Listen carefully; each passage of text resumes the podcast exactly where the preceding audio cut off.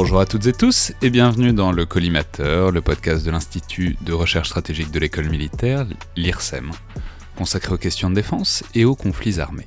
Je suis Alexandre Jublin et aujourd'hui pour cette euh, deuxième, troisième semaine de Bunker, euh, on perd un peu la notion du temps au bout d'un moment, en tout cas c'est déjà l'épisode 12. Euh, j'ai donc le plaisir d'avoir au téléphone Nicolas Kennel, journaliste indépendant, spécialiste notamment du développement du terrorisme islamiste en Asie, sur lequel vous venez d'ailleurs de signer une enquête dans le monde diplomatique du mois d'avril avec Antoine Esday qui examine les perspectives apparemment selon vous riante euh, de l'État islamique dans la région. Et bonjour. Alors, euh, Nicolas, votre, euh, votre recommandation de confinement porte pourtant pas sur le terrorisme en soi, mais plutôt sur le journalisme, et notamment sur le journalisme de guerre, puisque vous voulez mettre en avant un film de 2018 de Matthew Heinemann, qui s'appelle Private War, ou A Private War en anglais, qui est un biopic sur la très grande reporter de guerre Marie Colvin, journaliste du Sunday Times, qui a trouvé la mort en 2012 en pleine guerre civile syrienne euh, à Homs, au milieu d'un bombardement de l'armée de Bachar al-Assad et en compagnie notamment du photographe français euh, Rémi Hochlik. Alors si vous n'avez pas le DVD, il n'est pas hyper facile à trouver, mais il est sur les services de VOD d'Orange et de TF1. Et je dois dire, Nicolas, que j'étais complètement passé à côté euh, jusqu'à ce que vous me le signaliez. Et en fait, il faut dire que c'est vraiment, comme souvent dans les biopics, un très grand rôle qui est fait notamment pour mettre en valeur le jeu d'une actrice qui est Rosamund Pike, qui incarne Mary Colvin. Rosamund Pike qu'on avait déjà vu notamment dans le Gun Girl de David Fincher. Alors, j'ai trouvé qu'il y avait certaines choses qui marchaient extrêmement bien et d'autres euh, pas tellement. Mais dans tous les cas, c'est évidemment très intéressant euh, d'aborder la guerre comme ça, sous un angle par lequel on ne le fait pas si souvent en fait dans le collimateur, c'est-à-dire un peu plus loin euh, de l'armée et des militaires qui sont vraiment le contre-champ d'un objectif qui est tout entier tourné vers les civils et vers en fait cette race un peu spéciale qui est disséquée ici que sont, euh, que sont les reporters de guerre.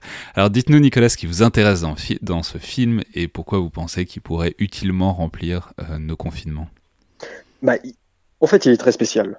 Euh, il y a quelque chose qui est très très notable dans ce film, c'est la vision qui est donnée du reporter de guerre et du journaliste en zone de conflit. ça c'est très intéressant parce que pour une fois, enfin, euh, les journalistes euh, dans l'industrie cinématographique, euh, généralement, c'est pas ce qui manque. Et en tout cas, en ce qui concerne les journalistes de conflit, il y a toujours cette vision très très romantique qui accompagne ce métier. Donc le journaliste qui est toujours présenté un petit peu comme un espèce de, un espèce de paladin de l'information qui irait mettre sa vie en jeu dans le but sacré de rapporter l'information. Voilà, quelque chose qui a, qui a, du coup, il n'y a, absolument jamais de nuance euh, là-dedans. Et il y a quelque chose de très très notable dans ce biopic, c'est que c'est absolument pas ça.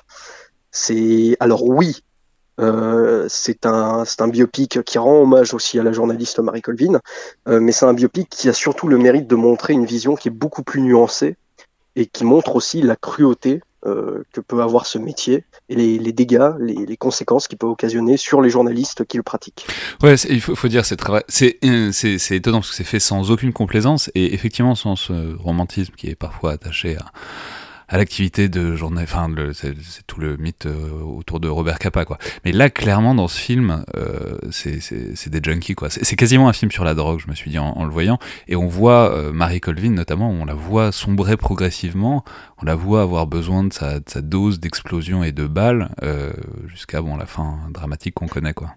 En, en fait, il y a, y a de ça. ce, qui est, ce qui est très très intéressant, c'est je trouvais que ça donnait une vision euh, bien plus proche de la réalité euh, de, de, ce métier qu'on a pu voir euh, qu'on a pu voir ailleurs en fait. Parce que on nous dépeint une Marie Colvin qui a son métier chevillé au cœur évidemment. C'est normal si on fait pas ça si on n'est pas passionné de toute façon. Mais on nous montre aussi la ouais, mais c'est, ce qui est dit ce qui est dit aussi c'est qu'on fait pas ça si, si, si, si on est normal dans sa tête quoi. C'est répété souvent. C'est, clairement elle va, clairement elle va pas bien mais de toute façon il faut, faut pas aller très bien pour faire ce, ce boulot là quoi non, non, et puis euh, ça a un grand mérite euh, de, dépeindre ce qu'est le, le, syndrome de stress post-traumatique, en fait. Euh, ça, pour le coup, il y a des scènes euh, dans le film que, que, vous aurez peut-être l'occasion de voir, du coup, où on voit Marie Colvin ne pas aller bien du tout, de sombrer progressivement dans l'alcool, ce qui n'était pas le cas au début du film, ou en tout cas c'était beaucoup moins représenté. Euh, on la voit qui se perd, qui se perd dans tous ses travers, et on la voit clairement avoir avoir ces, démons qui la poursuivent quoi, jusqu'à chez elle. C'est-à-dire, c'est pas parce qu'elle sort de la zone de guerre, euh, qu'elle, sort de la zone de conflit, euh, qu'elle retourne à une vie normale. C'est même plutôt l'inverse. La nana se fait larguer euh, par son mari dès le début du film, parce que le mari lui dit oui, mais t'es jamais là, tu me négliges. Bon, effectivement, je pense qu'on peut faire pas mal de parallèles du coup avec avec un, avec un monde militaire là-dedans. Euh, non, mais c'est intéressant parce qu'à un moment, euh, il y, a, y, a son photographe qui lui dit qu'elle est, euh, ou c'est une de ses amies qui lui dit qu'elle est un syndrome post-traumatique. Elle dit, mais non, c'est pas possible, je suis pas militaire, moi. Alors que, alors que, du coup, ça renvoie effectivement à, à ce fait que, bah, non, ça, ça, ça, touche tout le monde et ça touche de la. Il l'explique assez bien à un moment, ils disent. En fait, c'est, les, les souvenirs sont pas stockés au bon endroit, du coup, ça, ça, ça, ça vous, ça vous pourchasse partout, quoi. Bah oui, tout à fait. Mais c'est euh, certainement, il touche là euh, un des plus grands tabous du métier de journaliste aujourd'hui, de journaliste en zone de conflit en tout cas. Euh, le syndrome post-traumatique, c'est quelque chose dans le métier dont on ne parle pas. C'est-à-dire que s'il y a des gens qui considèrent encore que la grande muette c'est l'armée, va vite falloir revoir un petit peu l'ordre des priorités, quoi, parce que essayer de parler de syndrome de, de syndrome post-traumatique avec un journaliste en zone de conflit, euh, une immense majorité des journalistes en ont aujourd'hui. Mais c'est pas quelque chose dont on parle. Alors c'est très intéressant parce que du coup, et ça renvoie un peu à un, ça renvoie à un film dont on parlera peut-être bientôt, qui est, American Sniper, qui est, qui est ce, c'est aussi ça le syndrome post-traumatique, c'est l'incapacité à rester chez soi, et c'est pour ça qu'on est poussé à retourner toujours vers le pire endroit de la Terre, c'est-à-dire la, zone de guerre, parce qu'on on, emmène la zone de guerre euh, avec soi chez soi, quoi. Bien sûr. Et en plus, euh, là, dans, dans, dans métier, c'est quelque chose, euh, c'est quelque chose dont on ne peut pas discuter. Euh, Rosamund Pike, enfin Marie, qui interprète Marie Colvin, euh, le personnage est dans une situation pourtant favorable, c'est-à-dire qu'elle travaille pour un grand journal qui est le Sunday Times. Elle a un rédacteur en chef qui est particulièrement conciliant vu qu'il accepte de ne pas avoir de coup de fil d'elle pendant des mois malgré le fait qu'elle soit revenue ça fait quand même ça fait quand même des sacrés retards sur la deadline pour rendre les reportages. Euh, je suis pas sûr qu'il y en ait beaucoup qui accepteraient ça. Euh, mais, elle est dans des conditions extrêmement favorables. On voit qu'elle a un salaire qui tombe tous les mois, on voit qu'elle est très loin de vivre dans la misère. C'est une journaliste primée, reconnue, etc.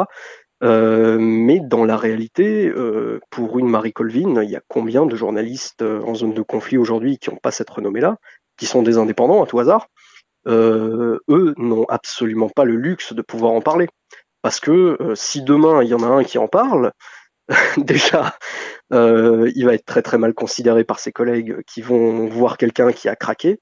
Et puis euh, surtout, euh, c'est prendre des risques aussi avec ses employeurs si on est indépendant. personne n'a envie d'envoyer sur le terrain quelqu'un qui est pas bien dans sa tête.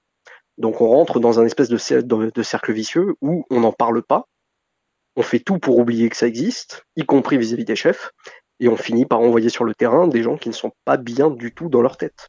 Non, mais alors ce que je disais aussi au début, c'est qu'il y, a une vision, enfin, il n'y a, pas une absence des militaires, évidemment, puisque ce sont des zones de guerre, donc euh, il y a des militaires partout, mais euh, le fait est que la caméra est très loin des militaires, en tout cas qu'elle n'épouse jamais leur point de vue à peu près, et notamment ça se voit beaucoup, enfin, c'est-à-dire les militaires sont toujours soit sanguinaires, soit euh, un peu des, soit un peu des idiots aussi et notamment ça se voit il y a un passage en 2003 sur euh, sur euh, sur la guerre en, Irak on voit il y a une scène sur une base de l'armée américaine où on voit l'armée américaine qui essaye de contrôler les, les, reporters les journalistes et on voit que ben, certains journalistes comme Marie Colvin font en fait le choix de partir c'est pour ça qu'ils font le choix de partir complètement hors des clous et de prendre ces risques là parce qu'ils ils peuvent pas en quelque sorte fonctionner avec ce, ce niveau de contrôle quoi non, mais c'est ça. Et concrètement, ce qui se passe, c'est que les militaires leur disent, euh, disent à tous les journalistes qui sont présents sur place, euh, soit vous restez, euh, soit vous restez dans les clous, ou au moindre faux pas, on vous dégage et,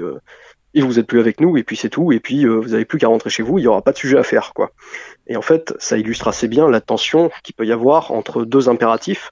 Il y a l'impératif de sécurité pour les militaires qui ont quand même aussi pour charge de, s'occuper des journalistes, ne serait-ce que pour pas avoir à les chercher derrière, s'il leur arrive malheur. Et il y a aussi l'impératif euh, de, devoir ramener de l'information, en fait. Et c'est là qu'il y a toujours une zone de tension. Et il faut apprendre, euh, effectivement, parfois à collaborer et faire des, concessions dans les deux parties. Simplement, j'aurais voulu ajouter un petit mot sur, euh, sur l'aspect même formel du film. Alors, je l'ai dit, je trouve qu'il est vraiment en deux parties, parce que la première partie, c'est vraiment un peu le morceau de bravoure euh, psychologisant, quoi, où c'est vraiment très centré sur euh, Marie Colvin, sur son évolution, sur. voilà, qui est, la caméra est vraiment très centrée sur elle. Puis il y a une deuxième partie, à laquelle je m'attendais pas, mais qui est, qui est entièrement en Syrie. Euh, mhm. Donc dans Homs, qui sont des images assez folles, euh, qui, qui, restent longtemps en mémoire, qui, qui, sont des images de Homs pilonnés sous les bombes, euh, filmées la nuit avec des effets de lumière qui sont, qui sont incroyables. Ça, ça fait voir l'espèce de tas de débris terrifiants que sont devenus les, les villes syriennes sous le pilonnement de manière assez exceptionnelle. Quoi. Bien sûr. Il y a même quelque chose sur la forme du film que je trouve assez intéressante. Après, il y a peut-être que moi qui l'ai vu, j'ai pas vu ça abordé ailleurs. Euh, c'est peut-être moi qui me fais des films, hein, tout simplement, euh, mais j'ai l'impression aussi que c'est filmé de deux manières différentes. C'est-à-dire que quand Rosamund Pike est euh, dans la vie civile, on va dire, en tout cas chez elle, c'est filmé vraiment à la manière, manière assez classique. On voit très bien que c'est des plans léchés. Et quand elle est sur une zone de conflit, j'ai l'impression que c'est beaucoup plus filmé en format journalistique. J'ai presque parfois l'impression de voir un peu de caméra épaule qui se, qui se balade là-dedans. Et je ne sais pas si c'est volontaire cette, cette, cette, cette, idée que je me fais de, de deux manières de filmer. En tout cas, c'est quelque chose qui m'a qui m'a aussi marqué. Non, mais c'est vrai parce que notamment c'est Enfin, la vraiment, dès qu'on est en zone de conflit, la caméra est généralement ballottée littéralement par les voitures. Et puis, mmh. la, caméra se trouve à l'intérieur des voitures euh, des journalistes, et ce qui montre en fait toute, le, toute la fragilité d'un journaliste en zone de conflit, qui a rien pour se défendre d'autre que son bluff et éventuellement son statut de journalisme. Encore qu'il y a des endroits où c'est pas tellement un avantage. Euh, et on voit de manière, euh, enfin notamment il y a une scène de, de checkpoint en Irak où on voit vraiment à quel point ça peut basculer vite et à quel point euh, il faut. Enfin, ah oui. Ouais. oui, elle s'en, elle s'en sort, euh, elle arrive à passer le checkpoint en se faisant passer pour des, euh, pour des médecins. Et pour montrer qu'elle, était, qu'elle est médecin, elle, présente un, un, milicien ou un, un, un, engagé de l'armée de Saddam sa carte de gym, où il est marqué ELF dessus, en disant Mais voyez, c'est marqué santé, je suis médecin. Ça, c'est des situations qui existent. Ça, c'est des, c'est des choses qui sont absolument pas c'est absolument, absolument pas romancé. Euh, il y a parfois des histoires comme ça qui sont, qui sont tout à fait particulières, on va dire. Mais bon, il faut ce qu'il faut pour que ça marche, quoi. Et parfois, c'est des, c'est des gros coups de bluff et parfois ça marche. et parfois ça marche pas. Et on voit euh, enfin c'est quand même un film qui se termine de manière totalement dramatique avec euh, aussi ce, ce, photographe français qui est, qui est, qui est Rémi Ochlik qui meurt euh, dans le même bombardement que, que Marie Colvin que beaucoup de gens ont connu en France notamment au début des à la fin des années 2000 au début des années 2010 Merci beaucoup Nicolas Kennel. Donc on rappelle ce film donc de Matthew Heinemann sorti il y a deux ans maintenant, donc Private War, biopic sur Marie Colvin, donc reporter de guerre. Merci beaucoup Nicolas et à demain tout le monde.